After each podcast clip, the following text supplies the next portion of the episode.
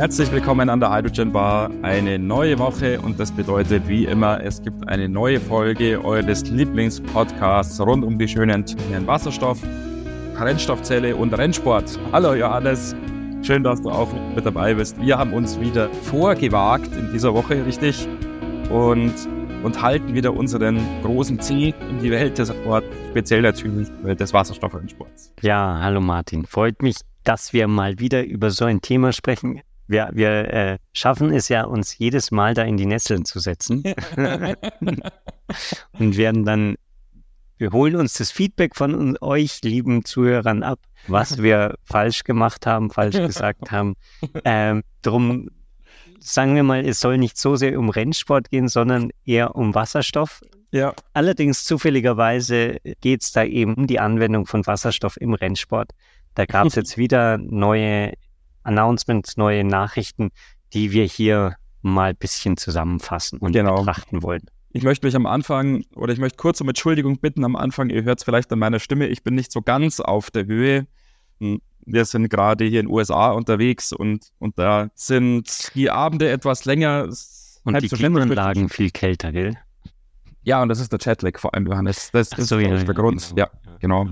Und äh, dieses Zusammenspiel aus Klimaanlage und Jetlag, das führt dann dazu, dass meine Stimme nicht so ganz auf der Höhe ist. Ja, und dann ist es wahrscheinlich auch so heiß wie hier in Deutschland. Ja, um, das geht. Und, ja, hättest du schon mitspielen müssen. ah, es ist ganz heiß und die eiskalte Klimaanlage und so weiter. Ach so, naja, gut. Wobei es gut zu unserem Thema passt, weil wir sind hier in Michigan. Hm, Im Endeffekt ja die Welt, der Hauptregion oder die Welt der Welthauptstaat, zumindest war es mal der Automobilproduktion hm, und ja durchaus auch Unternehmen hier angesiedelt, die im Rennsport eine lange Tradition haben. Aber heute geht es um einen Autobauer, der auch im Rennsport eine sehr, sehr lange Tradition hat, aber nicht hier aus den USA kommt, sondern aus Japan. Es geht um Toyota. Wir haben ja schon vor einiger Zeit, ich weiß gar nicht, wie lange es schon her ist, Johannes, aber auf jeden Fall, auf jeden Fall schon wieder sehr lange.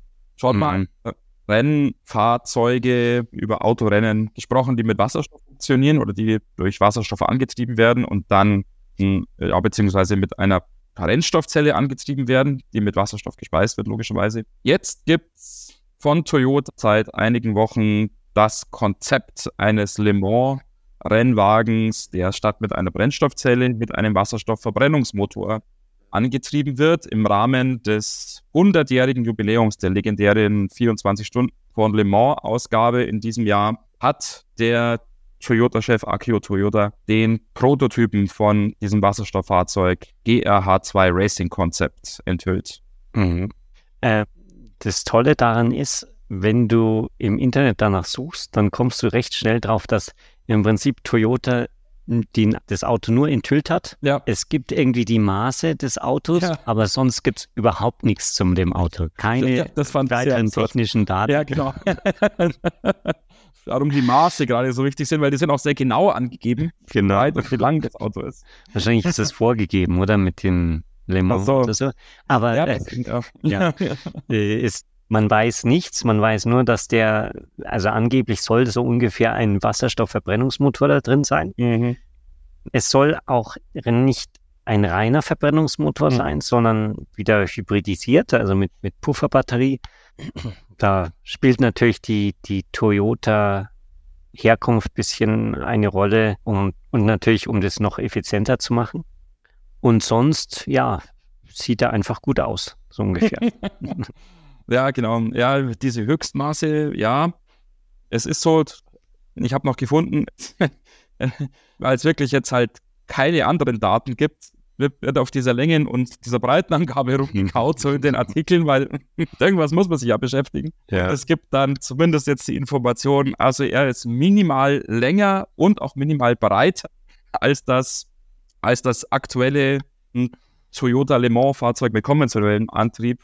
Äh, der LMP1H, denn der ist nämlich nur 4650 Milliliter lang, Millimeter lang, statt den 5100 Millimetern des Wasserstoffprototypen. Und der ist auch nur 1900 Millimeter breit, statt den 2050 Millimetern, mhm. die jetzt das Wasserstofffahrzeug hat. Und ansonsten ist leider, wie du ja gesagt hast, noch überhaupt nichts bekannt. Nur ein, ja, sagen wir mal, ein, ein Statement von Akio Toyota, der gesagt hat, er setzt weiterhin sehr, sehr stark auf Wasserstoff, auch im Racing, weil die Verwendung von Wasserstoff, speziell natürlich auch die Verwendung eines Verbrennungsmotors in Wasserstoff-Rennfahrzeugen eben so ein bisschen dieses Ge so ein bisschen diesen Geist des Rennsports erhält. Es ist da eben laut, mhm. es gibt mhm. guten Sound, man hat so ein Rennsportgefühl, es gibt Vibrationen und es grummelt im Bauch, wenn die vorbeidüsen sozusagen. Genau. Ja, und das ist ja schon durchaus was, was Motorsportfans kritisieren bei diesen elektrischen Rennserien, Formel E mhm. und so weiter. Und insofern ein Problem, was man mit diesem Wasserstoffantrieb lösen könnte. Und auch der Veranstalter vom Rennen in Le Mans ist da sehr positiv eingestellt, sehr optimistisch eingestellt. Zum einen wurden da Fahrzeuge mit Wasserstoffverbrennungsmotor jetzt für diese Wasserstoffklasse auch zugelassen. Es war wohl bisher tatsächlich so, nur Fahrzeuge mit Verbrennungsmotor, mit nicht mit Verbrennungsmotor, mhm. sondern mit Brennstoffzelle und jetzt eben auch mit Verbrennungsmotor. Ja, beziehungsweise bis 2026, glaube ich. Irgendwann ja. wollen sie es zulassen. Was halt auch die Motivation ist für die Vorstellung. Ich habe da auch eine interessanten, interessante Pressemeldung von diesem Le Mans, ich weiß nicht, wie eine Firma, Renn, Rennorganisator gefunden die das auseinanderlegen, warum sie sich entschieden haben, Wasserstoffverbrennungsmotoren zuzulassen. Und also es ist ein ganz lustiger Artikel, finde ich, äh, weil der kommt vorne in der Einleitung natürlich wieder mit diesem Argument des Sounds, also mhm. Engine Sound, dass der ist, ist natürlich ein zentraler Bestandteil eines Le Mans-Rennens. Ja. Und dann sagen sie im Prinzip, Batterien sind langweilig und sind uninteressant, weil man da, da kann man ja nicht mehr als eine Stunde Rennen fahren. Also geht einfach nicht. So ganz demonstrativ wird da gesagt, ja. geht nicht. Und dann kommen sie irgendwie drauf, dass man jetzt eine Lösung finden muss und dann, das ist aber schwer. Und dann wird so in, in seiner Seiten, äh, oder in seinem Absatz gesagt, eigentlich gibt es die Brennstoffzellen jetzt schon und es gibt schon Le Mans-Fahrzeuge, die, die mit Brennstoffzelle mhm. funktionieren und die auch eingesetzt wurden. Aber es gibt zwei Riesenprobleme. Und das eine Problem ist, dass Wasserstoff nicht natürlich vorkommt. Und das andere Problem ist, dass man den bei 700 Bar speichern muss. Mhm. Mhm. Und dann kann man auch nur wieder eine Stunde sagen. Schreiben Sie, nachdem Sie irgendwie zwei Sätze davor geschrieben haben, dass es äh, Brennstoffzellenfahrzeuge gibt, die bei Le Mans eingesetzt werden können. Also, und dann kommt plötzlich dann am Ende, dass der Wasserstoffverbrennungsmotor jetzt die, die Lösung ist, die das jetzt Le Mans für die Zukunft äh, ausrichtet. Und natürlich ist da die, der Wasserstoff plötzlich natürlich äh, anscheinend und nicht bei 700 Bar gespeichert. Ja, genau.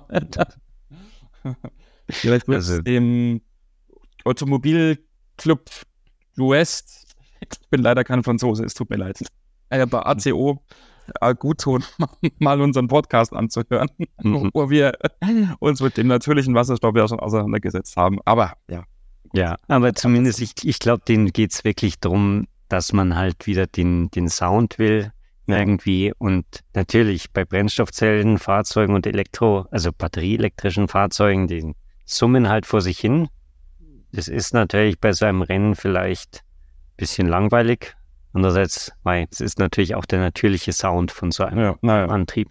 Nichtsdestotrotz, Sie haben eben jetzt gesagt, Wasserstoffverbrennungsmotoren werden auch zugelassen, zusammen mit Brennstoffzellenfahrzeugen. Also die, die Brennstoffzellenfahrzeugen, die, die schließen sie nicht aus. Ähm, das ist schon der Fall. Und dann sagen halt, bis 2026 soll dann das Reglement entsprechend geändert werden, dass auch Verbrennungsfahrzeuge, Wasserstoffverbrennungsfahrzeuge mitfahren können. Mhm, ja. Auch abseits von Le Mans ist Toyota sehr aktiv hinsichtlich mhm. Racing mit Wasserstoff. Zum Beispiel ist schon im Jahr 2021 erstmals ein wasserstoffgetriebenes Rennauto auf Basis des Corolla beim 24-Stunden-Rennen in Fuji eingesetzt worden, also in Japan, hm, und hat da auch die komplette Strecke absolviert. Äh, seinerzeit natürlich mit Brennstoffzelle, nicht mit Verbrenner, mhm. aber schon eben vor circa zwei Jahren. Und auch im Rallye-Bereich ist man da durchaus aktiv. Es gibt den G-Jahres H2, mhm. der in diesem Jahr schon auf der Rallye in Ypern seine Tauglichkeit sozusagen nachgewiesen hat oder demonstriert hat, indem eine Etappe jeden Tag von diesem Fahrzeug absolviert worden ist. Die Rallye in Ypern, so wie die meisten anderen Rallyes auf der World Tour, die bestehen ja im Endeffekt aus mehreren Wertungsprüfungen am Tag. Dieses Wasserstofffahrzeug hat davon jetzt jeden Tag nur eine absolviert, aber immerhin. Man hat da natürlich auch so einen Aufreger sozusagen gesucht in gewisser Hinsicht und hat das Fahrzeug also von der Rallye-Legende Juha Krankunen fahren lassen ähm, und, hat da, und hat damit die entsprechende Aufmerksamkeit erzeugt und möchte dann mhm. im nächsten Jahr auch wieder angreifen und dann auch vielleicht schon mehr Bestandteile der Rallye mit dem Wasserstofffahrzeug absolvieren. Ähm, und für diesen Jahres, da gibt es ein paar mehr Daten als die Dimensionen. ja, genau. Da, da wird ein Dreizylinder-Verbrennungsmotor eingesetzt, irgendwie 1,6 Liter Hubraum hm. und der leistet dann am Ende 261 PS. Ich muss jetzt gestehen, aus dem Stegreif weiß ich nicht, ob das jetzt quasi normal für diese Rallye-Fahrzeuge ist, wo, wo die liegen. Aber ich denke mal, das wird auch irgendwie so. Passierte Racing-Folge hier. ja, ja, genau. Es, es ist wahrscheinlich wieder so klassenbasiert, gell? Ja. Also, ja, ähm, aber zumindest gibt es da ein paar nette Bilder, wo man halt den Wasserstofftank sieht. Es scheint so ein Drucktank zu sein. Äh, und dann halt den, den Verbrennungsmotor. Mhm. Und da wird der ja, Wasserstoff dann schön verbrannt. Genau.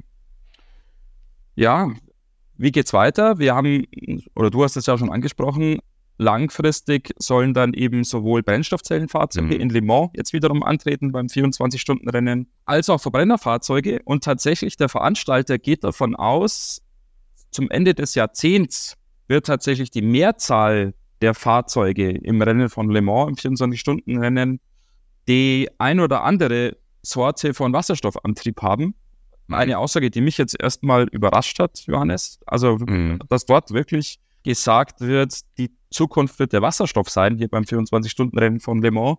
Könnte mhm. natürlich mit den Reichweiten zusammenhängen, ja. wenn dieses Argument eben halt wirklich zum Tragen kommt, dass die Reichweiten mit Batterien mhm. eben eingeschränkt sind und man wirklich halt 24 Stunden unterwegs sein muss, sind natürlich plötzlich sehr viele Boxenstops fällig. Ja. fällig mit Wasserstoff man, dann genau. Weniger. Und die, die Frage ist natürlich mit Batterien, das würde wahrscheinlich nur sinnvoll funktionieren, wenn man die Batterie wechselt. Mhm. Also dass man da wirklich irgendwie relativ große Batterien hat, die man dann austauscht. Ich weiß nicht natürlich, wie sinnvoll das bei so einem Rennen ist. Weil wenn du mhm. natürlich das so, eine, so einen Wechselakku hast, der ist natürlich nur irgendwie so befestigt, dass man den auch wieder rausnehmen kann. Und, ja. und wenn du dann irgendwie krasse Bremsmanöver hast oder am Ende überschlägt sich das Auto und dann fliegen und die Batterien plötzlich durch die ja. Gegend. Das ist natürlich was, das willst du vermeiden. Darum ist jetzt nicht so, dass es überhaupt oder ganz dumm ist, wenn die sagen, ja, Batterien ist vielleicht nicht wirklich der, der sinnvolle Weg, um da in dieses 24-Stunden-Rennen weiterzuentwickeln. Mhm. Ähm, und es will ja auch niemand, dass dann immer nach paar Stunden plötzlich eine Stunde Boxenstopp gemacht wird. Ladepause ist. Genau. Dann jeder schaut auf den Ladezustand des Autos, wie der dann Prozent für Prozent nach oben geht. Ja, genau. Ähm, sondern äh, es bietet sich ja wirklich Wasserstoff an, ja. weil man so lange Zeit da auf der Rennstrecke verbringen muss und dann natürlich relativ schnell nachtanken kann. Mhm. Ich weiß nicht, das wäre natürlich jetzt das nächste Interessante, wie, wie schnell kann man da so einen, so einen Wasserstoffdrucktank nachtanken? Mhm. Aber das geht ja auch nicht in diesen drei Sekunden oder was das ist bei Formel nee. 1, ja. sondern nee. dann braucht man ja auch ein bisschen länger. Ja. Aber da wird es dann auch Entwicklungen geben, dass es nicht Minuten dauert. Ja, da gibt es ja tatsächlich noch Entwicklungsbedarf und ja wirklich, es wird ja auch Entwicklung betrieben, eben um auch die Wasserstoffbetankung noch zu optimieren, die jetzt ja auch ganz abseits vom Rennsport jetzt durchaus ja noch einige Minuten dauert. Es gibt dann ja diese Normen, die im Optimalfall, jetzt im Pkw-Bereich, wenn wir da mal kurz bleiben, ähm, kann man im weitesten Sinne jetzt Pkw mhm. und Rennsport vielleicht vergleichen, natürlich nicht direkt, aber so im weitesten Sinne die dann ja im Optimalfall so in der Gegend von drei Minuten dauert. Aber selbst da ist es in der Realität so, es dauert normalerweise deutlich länger. Es dauert eher so sechs, sieben, acht Minuten. Und das ist dann natürlich, wie du sagst, beim Rennsport sind dann eher die mitgeführten mhm. Wasserstoffmengen natürlich nochmal größer. Ja. Und dann ist es halt logischerweise, da geht es dann um jede Sekunde. Mhm. Und da ist sich noch einiges an Potenzial vorhanden, um das zu optimieren. Man fährt ja die Betankung vor allem deshalb nicht völlig wild und schnell und so schnell wie es irgendwie geht, jetzt sozusagen vom, vom Gasfluss her, weil man die Temperaturen im Rahmen halten möchte. Mhm. Die, die Wasserstoffbetankung hat ja den unangenehmen Nebeneffekt, dass sich die Temperaturen im Tank eben sehr stark verändern und man den Wasserstoff ja vorkühlen muss, speziell bei der Pkw-Betankung, weil sonst das einfach alles viel zu heiß wird bei der Betankung. Und je schneller man betankt, umso heißer wird es natürlich. Mhm. Ähm, aber insofern ist da sicherlich noch einiges an Potenzial, vielleicht mhm. im Racing-Bereich jetzt auf der einen Seite hinsichtlich der Vorkühlung, im Alltagsbereich wahrscheinlich jetzt weniger tauglich, da jetzt nennenswert mehr vorzukühlen als diese minimal minus 40 Grad, die an den Tankstellen gekühlt mhm. werden. Aber vielleicht zum Racing-Bereich, ja mein Gott, warum denn da nicht auf minus 60, minus 80, minus 90 mhm. kühlen? Ja. Und auf der anderen Seite einfach dann auch an der Temperaturstabilität der Tanks quasi, was mhm. die eben verkraften als maximale Temperatur, die da ankommt. Ja, genau. Das ist auf jeden Fall ein, ein Punkt, wo ich mir denke, vielleicht auch ein Grund, warum die eben sagen, irgendwie bis 2026 machen wir das irgendwann mal, weil natürlich äh, diese ganzen Rahmenbedingungen gesetzt werden müssen. Soweit ich das verstanden habe, fahren da ja alle Fahrzeuge gleich miteinander. Also mhm. ob du jetzt Verbrennungsmotor hast, also Benziner oder, oder Wasserstoff oder Brennstoffzelle, letztendlich fahren da alle im gleichen Rennen, soweit ich das verstanden mhm. habe. Und dann ist natürlich nicht toll wenn, oder wird sich nicht durchsetzen, wenn, wenn ich mit meinem Wasserstofffahrzeug dann irgendwie dreimal so lange Boxenstopps machen muss. Ja. Ja, da wird dann niemand ein Wasserstofffahrzeug nehmen. Mhm. Andererseits. Wir sind zumindest gleichzeitig auf der Strecke. Es gibt natürlich schon verschiedene. Klassen und es gibt ja auch mhm. diese Klasse für Wasserstofffahrzeuge. Mhm. Aber sie sind gleichzeitig auf der Strecke natürlich, ja. Ja. Aber gleichzeitig sieht man, dass auch diese Rennserien wahrscheinlich sich diesem, der Entwicklung hin zu Sustainability, Nachhaltigkeit, alternative Antriebe dann doch nicht ganz entziehen kann. Ja. Und auch nicht entziehen wollen, wahrscheinlich, um auch die Akzeptanz ja, nicht zu gefährden. Genau. Ja. Das ist natürlich jetzt eine, ein interessantes Thema, das man mal mit so einem richtigen Petrolhead diskutieren sollte, der da an der Strecke steht bei so einem IMO-Rennen, was die davon halten, wenn die da plötzlich mit Wasserstoff durch die Gegend fahren. naja, vielleicht, wenn man diesen Verbrenner-Prototypen mal gehört hat, vielleicht ist man da gar nicht mehr. Ja. Äh, ne? Vielleicht gibt es da gar nicht so große Unterschiede zu, zum konventionellen Verbrenner. Ja, das, okay. das stimmt, ja. Johannes, ja. äh, ich glaube, so die allerwichtigsten Fakten, die hier zahlreich vorgelegt sind, die haben wir zusammengefasst. Ja, genau. Kannst du vielleicht nochmal die Maße wiederholen? Jetzt habe ich schon weggeblättert. Oh Gott, jetzt stehe ich unter Druck. Also es war doch irgendwas mit. ja, das weiß ich auch nicht. Ich, ähm.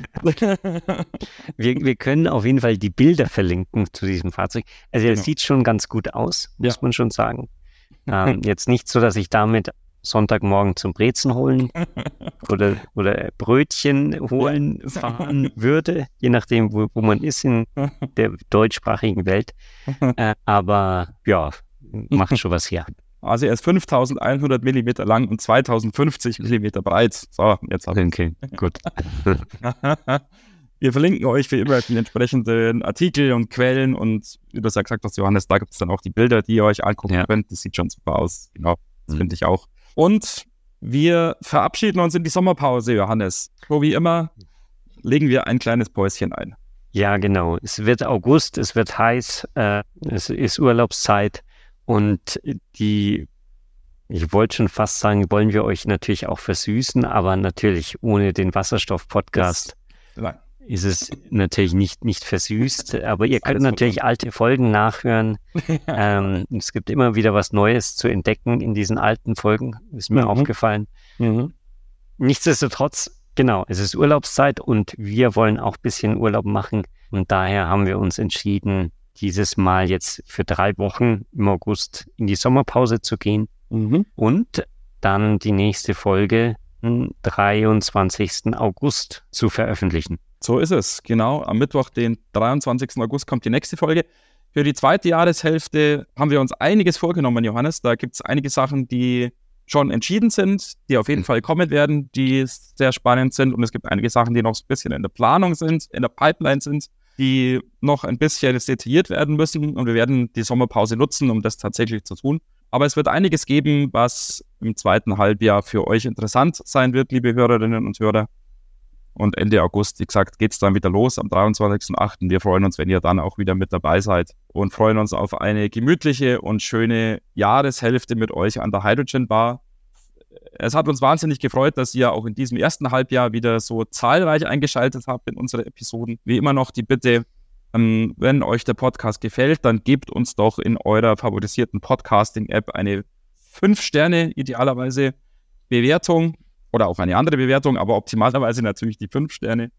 Und schaut gerne auf unserer Webseite vorbei www.hydrogenbar.de und nutzt gerne die E-Mail-Adresse kontakt@hydrogenbar.de oder das Kontaktformular auf der Webseite, um mit uns in Kontakt zu treten und uns gerne auch Feedback zu der heutigen Folge zu schreiben, was wir da wieder alles an Fakten verwechselt mhm. und verdreht und vertauscht haben. Das ist sehr interessant von euch zu hören. Ja, das wird uns auf jeden Fall interessieren. Wir wollen ja auch weiter dazulernen und freuen uns dann, euch nach dem, den Sommerferien gut erholt und hoffentlich nicht ausgedörrt wieder, wieder hier an der Bar zu sehen und zu hören. So machen wir's. Alles klar. Eine schöne Zeit wünschen wir euch. Macht's gut. Einen schönen Sommer. Bis bald. Bis bald.